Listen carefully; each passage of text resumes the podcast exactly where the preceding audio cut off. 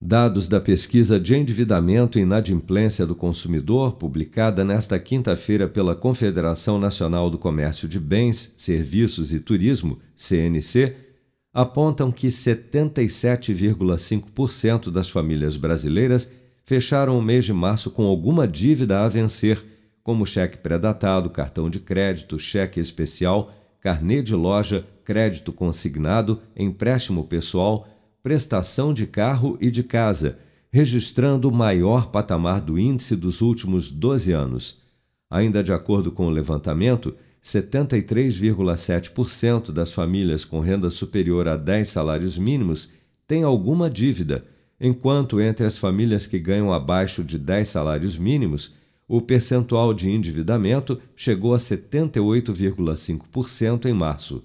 Segundo a CNC, o principal tipo de dívida no país ainda é o cartão de crédito, com 87% dos compromissos futuros das famílias, como destaca a economista responsável pela pesquisa, Isis Ferreira.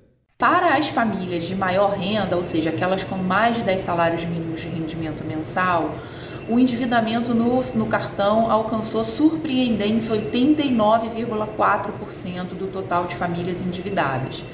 E, além disso, a gente tem uma, um aumento, né? a gente teve um aumento muito alto é, do uso do cartão de crédito por essas famílias. Isso mostra que elas estão contratando mais serviços, consumindo mais serviços e pagando com cartão de crédito.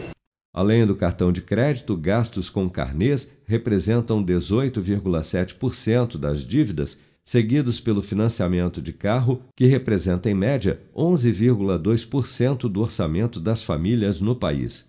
Já o indicador de inadimplência, que avalia famílias com contas já vencidas e não pagas, permanece 3,7 pontos percentuais acima do apurado antes da pandemia, em fevereiro de 2020, atingindo 27,8% do total de famílias em março, um aumento de 0,8 ponto percentual na comparação com fevereiro.